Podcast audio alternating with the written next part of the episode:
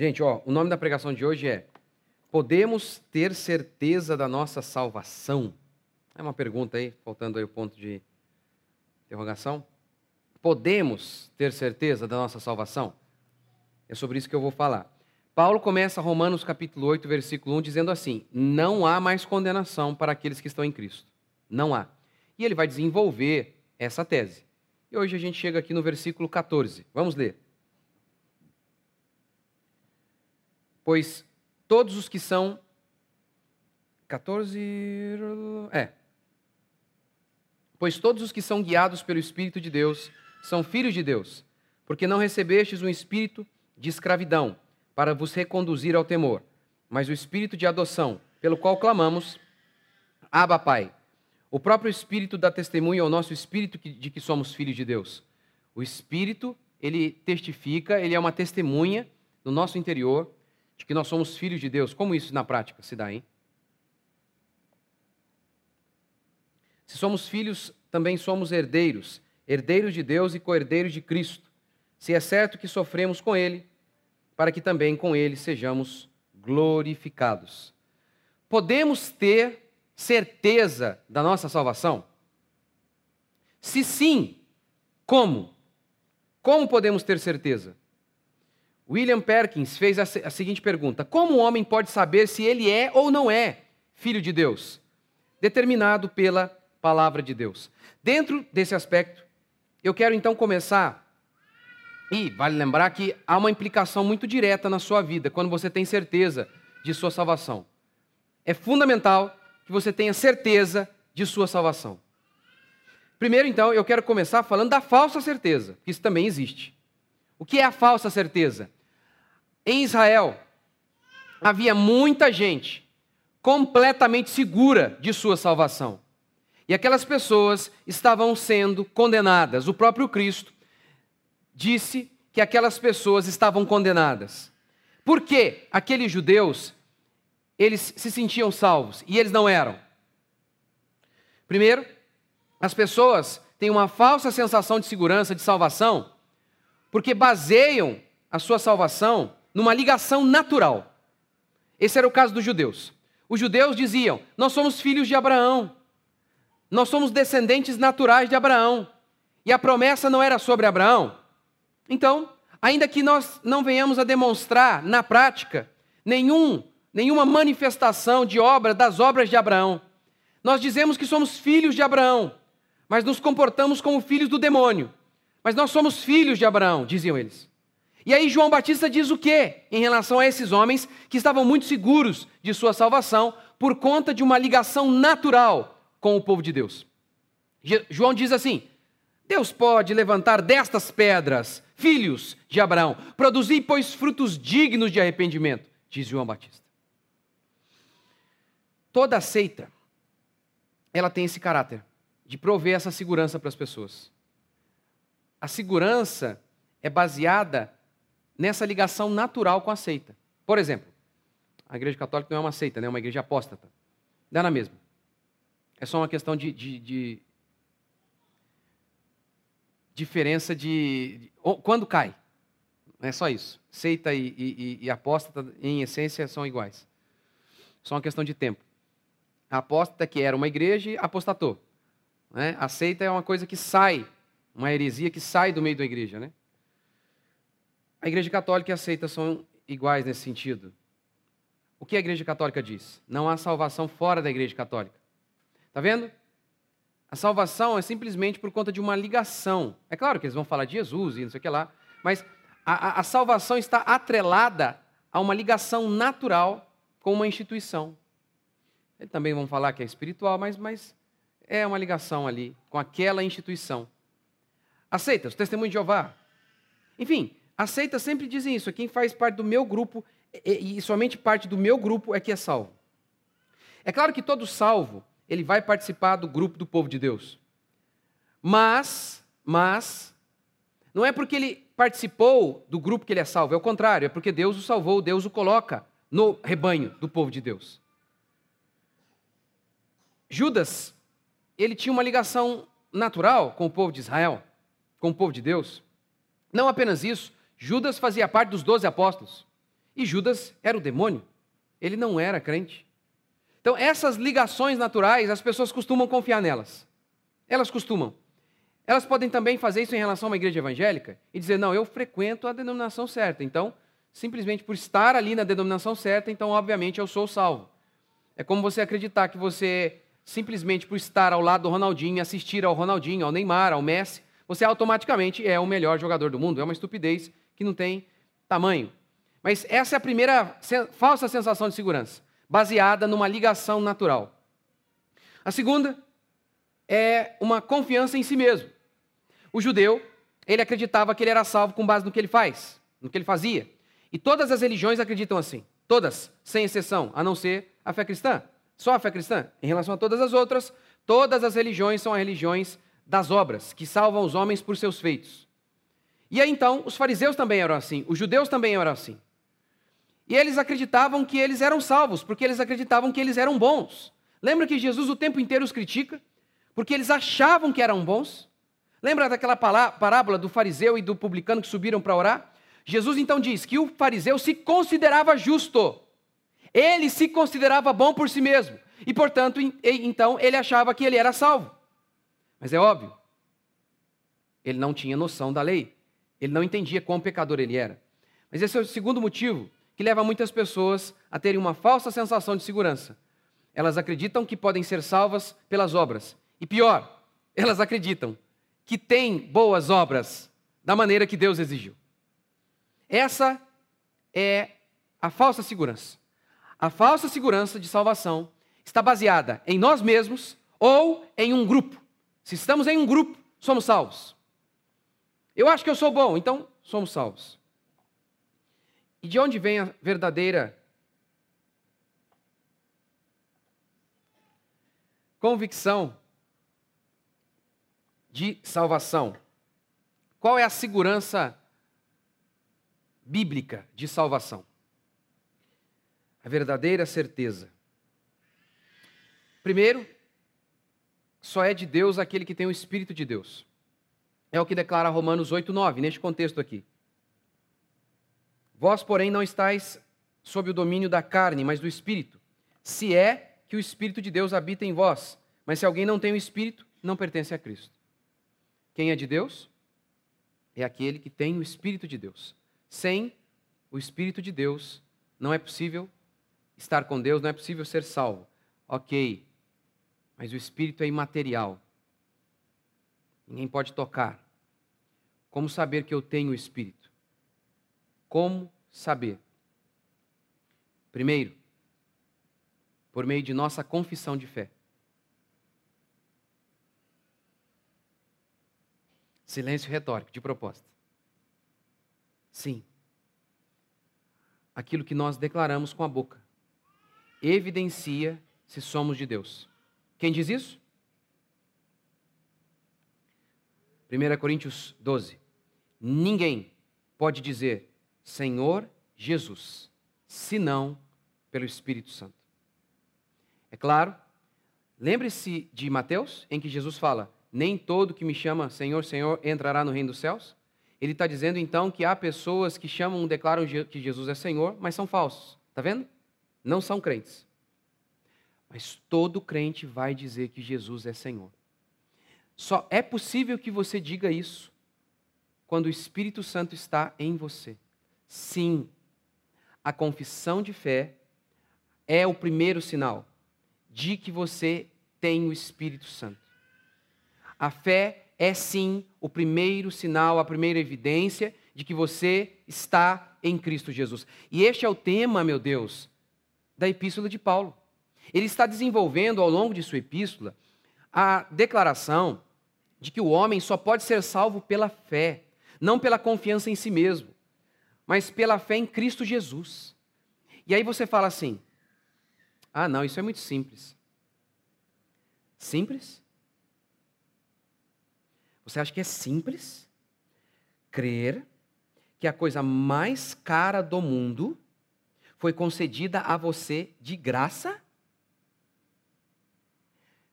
É mais fácil crer que o mar se abre no estalar de dedos de Moisés do que crer que a salvação é pela fé. Lembra que eu já contei para vocês algumas vezes essa história? Uma, uma moça, um cara colocou um carro para vender, era um Santana na época, é, alguma coisa em, em torno de 100 reais. Ninguém nunca ligava. Ninguém nunca ligava. Ele colocou lá 100 reais. Ninguém ligava. Até que uma louca ligou. Nossa, está vendendo um Santana por 100 reais? Aí o cara, ah! até que enfim. Aleluia! Só que a pessoa já com medo, né? Vai ver um tiro lá do outro lado, né? É um bandido, pode. É da onde você está ligando pavilhão 9? Né? É, como assim 100 reais, moço? Isso é real, essa história, tá? É o seguinte, eu tenho que dividir os meus bens, eu separei da minha esposa, então eu vou dar para aquela desgraçada a metade dos meus bens. Nem que eu quebre, mas é o pensamento do ódio, né? Agora, multiplique aí, sei lá por quanto, a salvação. Não, não dá para comparar com Santana. Não é por acaso que todas as religiões do mundo, não vamos colocar a fé cristã aí, né? Todas elas, sem exceção, todas elas, pregam que você só pode ser salvo por seus feitos. Só a fé cristã, só a genuína fé cristã. A Igreja Católica não prega a salvação pela fé, pela graça, somente. É a graça mais alguma coisa. Por isso nós protestantes falamos somente a fé, somente a graça. Porque a igreja católica fala, é a graça mais alguma coisa, entendeu? É a fé em Jesus mais o purgatório, mais a Maria, mais o Papa, mais, entendeu? Inúmeras igrejas evangélicas não pregam a salvação pela graça. Você acha mesmo que é algo normal e humano que você creia que você é salvo pela fé? Você acha que esse não é um enorme sinal? Isso é um grande sinal. Só em Jesus eu posso ser salvo. Os muçulmanos dizem: crer que um homem com seu sangue pode lavar outros, isso é abominação. Todas as religiões do mundo repudiam essa doutrina que declara: pecadores podem ser salvos. Quer ver? Quer ver? O ladrão na cruz pecou até o último minuto. E a Bíblia diz: tem salvação para ele. O que o mundo, ao ouvir isso, diz? Não acredito, isso é loucura, isso não existe. Sim, quando você confessa, Ele é o meu Salvador, eu fui salvo pela graça. Sim, isto é sinal, evidência, sim, de que o Espírito de Deus habita em você. Porque somente pelo Espírito Santo você pode crer nesse milagre, que pecadores podem ser salvos pela graça. Você crê? Sim. Por que isso é importante? Se você crê nisso, isso é uma grande, a primeira grande evidência de que você é de Deus. Ninguém pode dizer que o Jesus é nosso, que Jesus é o nosso Salvador, que nós não podemos ser salvos por nós mesmos, a não ser pelo Espírito de Deus. É obra do Espírito crer que a salvação é de graça. É obra do Espírito confessar Jesus, porque é isso que está embutido aqui no confessar Jesus. É isso. Você confessa isso? Você tem essa certeza plena de que você é salvo pelos méritos de Cristo? Ninguém pode ser de Deus se não tiver o Espírito de Deus. E quem tem o Espírito de Deus declara: Jesus é o meu Salvador. Não eu. Eu não sou. Nem Maria. Eu, eu não sou e nem ninguém. Fui salvo pela graça. Quantos aqui foram salvos pela graça? Mas segundo, Paulo também vai dizer aqui o seguinte: qual é a segunda evidência para que você tenha certeza de que você não está mais em condenação? Que você é guiado pelo Espírito Santo. Que você é guiado pelo Espírito Santo de Deus. É o que ele declara aqui no verso. Uh, fugiu o verso? Verso 14. Pois todos os que são guiados do Espírito de Deus são filhos de Deus. Está vendo? Essa é outra evidência, é outra marca de quem é de Deus, que é guiado pelo Espírito de Deus. Primeiro, deixa eu explicar aqui o que Paulo não está dizendo.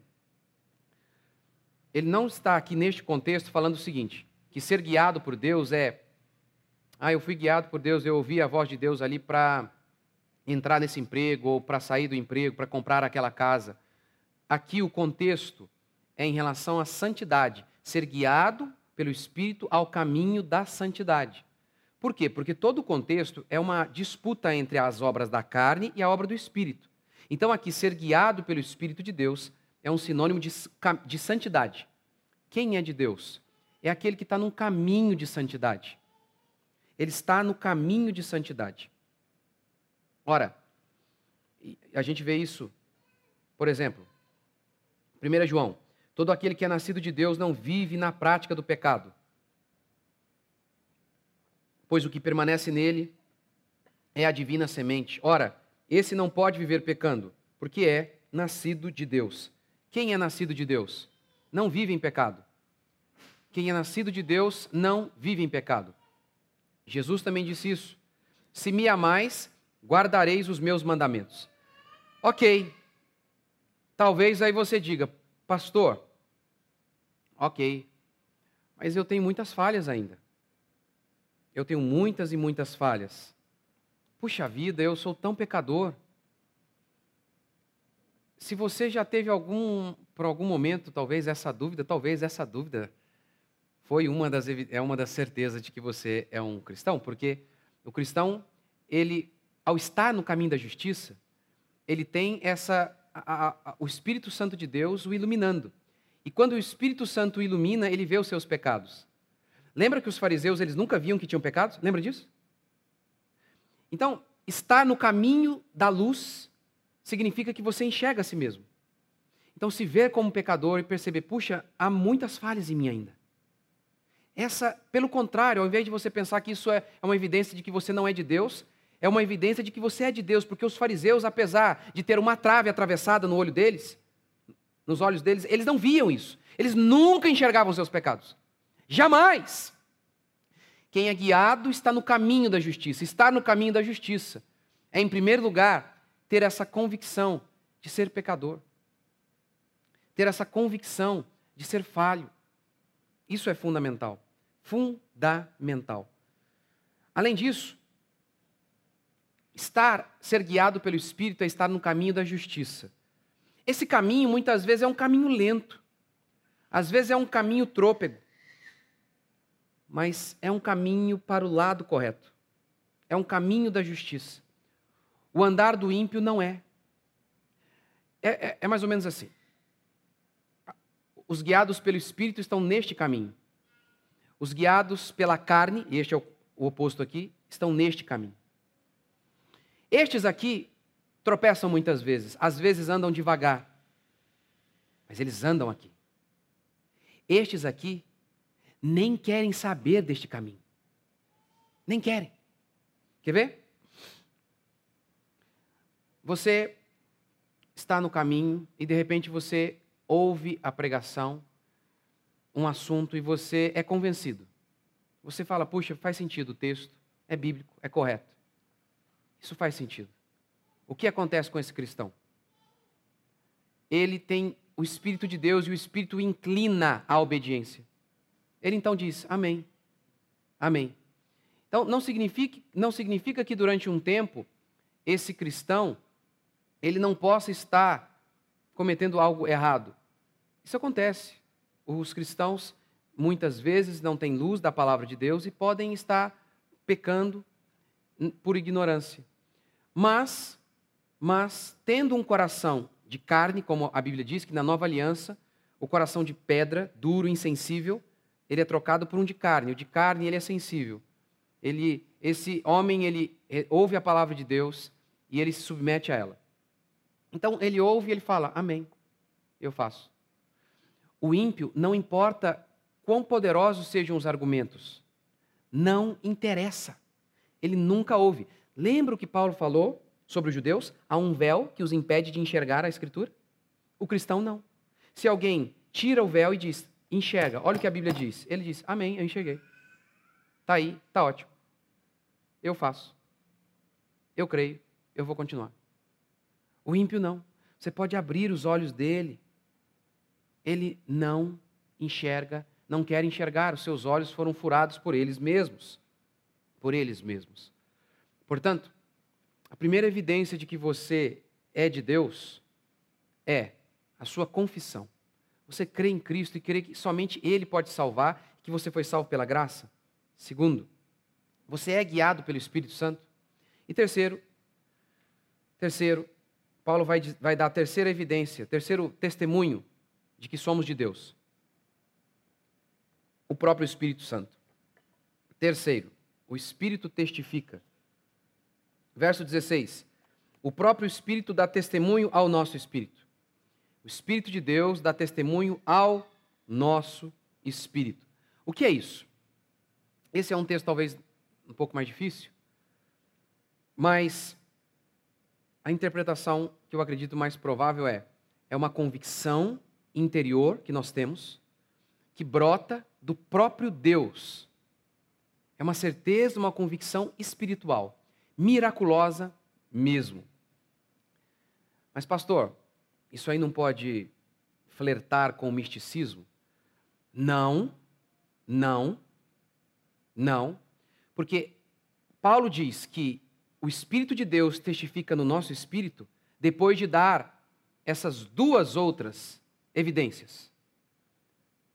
O Espírito de Deus habita em nós, quando nós habitamos no Espírito, nós confessamos que Jesus é Deus. Segundo, quando nós somos guiados por Deus, nós temos convicção de que somos de Deus. Então, essa convicção interior, esse é um, um dom mesmo, um miraculoso no nosso interior. Essa convicção, ela anda junto com a palavra de Deus, ela anda junto com os frutos que nós manifestamos. Essa certeza de que nada e nem ninguém podem nos separar do amor de Deus, que é o que Paulo vai falar aqui em Romanos 8, e eu vou pregar para vocês depois.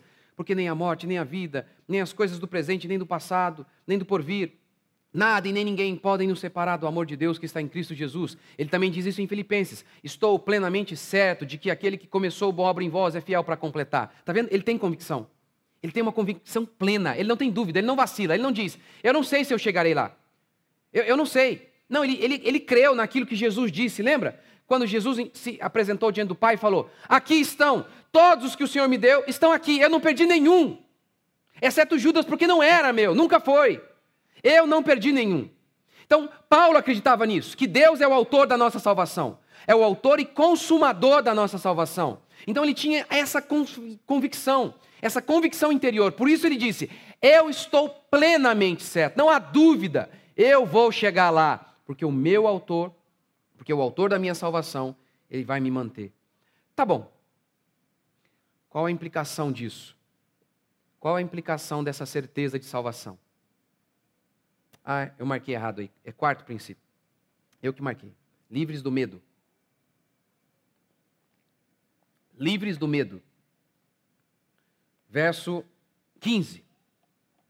Porque não recebestes um espírito de escravidão para vos reconduzir ao temor, mas o espírito de adoção, pelo qual clamamos, Abba Pai. Vocês não têm mais o espírito de escravidão que gera temor, mas vocês têm o espírito de adoção, pelo qual vocês dizem, Pai. Deus é o meu Pai. Paulo, em outra oportunidade, diz que o Monte Sinai, que era a lei, gerava para a escravidão. O que ele quer dizer com essa expressão? Antes de nos convertermos, e isso vale para todo homem, nós estávamos debaixo da lei, que significa o seguinte: você só será salvo se obedecer à lei plenamente. Se você não obedecer à lei em todos os mandamentos, em todos os dias de sua vida, você está condenado, você é escravo do pecado, da morte e da condenação eterna. Ou seja, a lei, ela não nos salvava. Quando nós tentávamos nos salvar pela nossa própria bondade, nós apenas encontrávamos escravidão. Este é o sentido do texto aqui. Este é o sentido do texto. Mas em Cristo fomos salvos não pela obediência da lei, mas pela fé no Cristo que cumpriu a lei. E aí fomos adotados. Porque to, a todos quantos, pois, o receberam, deu-lhes o poder de serem chamados filhos de Deus. Quem é chamado de filho de Deus? Aquele que cumpriu toda a lei? Não, porque ninguém jamais cumpriu.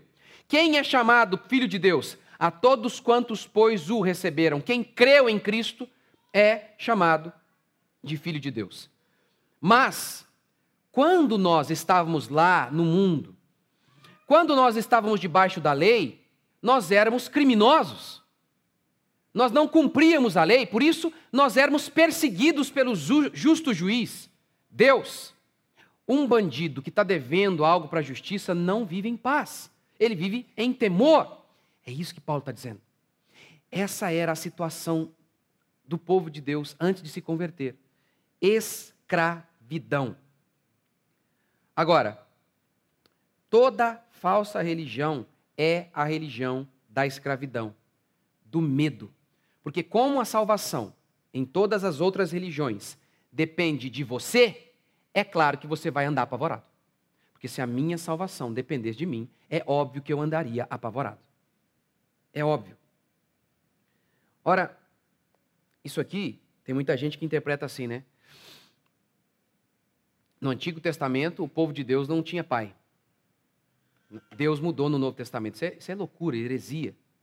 Olha o que declara Isaías. Mas agora, é Isaías, é o povo do Antigo Testamento. Mas agora, ó Senhor, tu és o nosso pai. Porque tem gente que diz isso, que Deus só virou pai no Novo Testamento. Sabe? É. Exatamente. Ou seja, então Jesus nasceu só no Novo Testamento mesmo. Jesus não existia antes. Essa loucura. Eles não, entendem, não percebem a implicação das besteiras que falam. Não, Deus sempre foi Deus Pai. Sempre. E Pai do seu povo do Antigo Testamento também. Deus era irado contra o mal no Antigo Testamento e é irado no Novo. Deus tinha misericórdia de seu povo que se arrependia no Antigo Testamento e tem misericórdia de seu povo que se arrepende no Novo Testamento. Então ele diz: Vocês não vivem mais no medo. Por quê? Porque Deus os adotou. Porque vocês foram salvos com base no mérito de Cristo. Por isso vocês não andam mais com medo. Mas toda falsa religião, ela sobrevive, ela lucra com o medo. A dúvida do homem incapaz mantém a falsa religião de pé. O Concílio de Trento da Igreja Católica, que considerou, que decretou que nós protestantes somos hereges, declara o seguinte: a vã confiança dos hereges, os hereges somos nós. Eles falam: ah, esses protestantes que declaram que é possível ter certeza de salvação, isso é heresia. É o que a Igreja Católica declara no seu Concílio de Trento. Concílio de Trento, seção 6, parte da justificação. Veja o que o concílio declara: Pois ninguém pode saber, mesmo com a certeza de sua fé, na qual não cabe engano, que tem obtido a graça. Ninguém pode saber que tem que obteve a graça da salvação. Essa, esse é o dogma católico. Ninguém pode ter essa certeza. Ninguém, ninguém. Roberto Bellarmino, um católico, disse o seguinte: a grande heresia dos protestantes é que os santos podem obter certeza de que estão perdoados e debaixo da graça de Deus. Olha o que os católicos falam. Essa é uma heresia que vocês pregam. Vocês pregam que um homem pode ter certeza de que ele é salvo. Isso é uma heresia. Isso é um absurdo. Isso é um absurdo. É, mas foi o que Paulo falou. Estou plenamente certo de que aquele que começou o obra em vós é fiel para completar. Porque Paulo não está falando só sobre, dele, não, sobre ele, não. Ele está dizendo em relação ao povo de Deus, ó, eu estou plenamente certo sobre vocês. Que vocês estarão lá naquele dia. Que ele vai completar a obra em vocês. Não é sobre ele, não. É sobre todo o povo de Deus. Nem a morte, nem a vida, nada, nem ninguém podem nos separar do amor de Deus. A Igreja Católica, é obviamente, ela lucrava e lucra com o medo. Quando você morre, você não está salvo. Você está no purgatório. Você morre na dúvida. Se o seu pai, se um parente seu, não pagar a missa de sétimo dia para você, para te tirar de lá, você vai ficar no purgatório. Está vendo? Você está sempre dependendo de alguém. E no final é a da própria Igreja Católica, que cobra a taxa do serviço para tirar sua alma do purgatório. É assim que funciona. Ora, ora, ora, ora.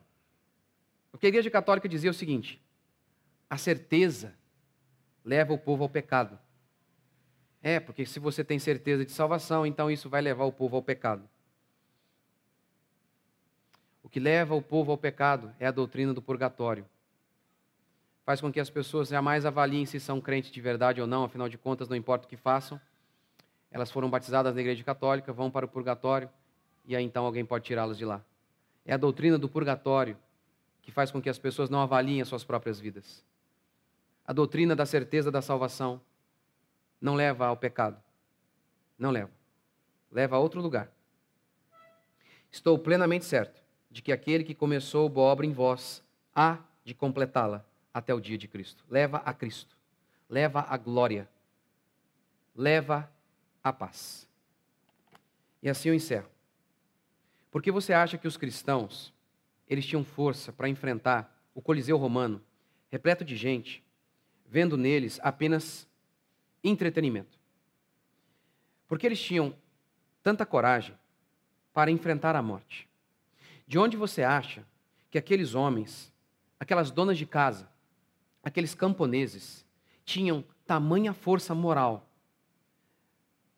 tamanha pungência para enfrentar o próprio Satã, o Império Romano. De onde você acha que vinha aquela convicção? Aquela certeza, aquela, aquela certeza de estar no caminho certo, ali, de, se manter e resistir a tudo aquilo. De onde? De onde vinha aquela força? De onde vinha aquela força? Vinha da certeza. Porque eles estavam plenamente certos de que eles podiam morrer ali, de manhã, porque no mesmo dia eles estariam com Cristo. É por isso que eles tinham força para vencer, para vencer a morte. Meu irmão, essa doutrina, a implicação prática dela na sua vida é isso. O que pode destruir você se nem a morte te mata mais?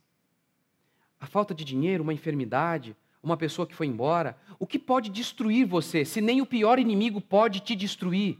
Diga-me, se nem o inimigo mais terrível de todos, a morte, não pode te matar, o que pode vencer você? Essa é a implicação prática desta doutrina. Esta é paz, força para levantar de manhã e não importa a circunstância, saber se demônios não podem me separar do amor de Deus, não será o desemprego que vai me separar. Se nem a morte nem a vida pode me separar do amor de Deus, não vai ser o meu marido que vai me separar. Se anjos, demônios e o Satã não podem me separar do amor de Deus, não será um político maligno que vai me separar do amor de Deus.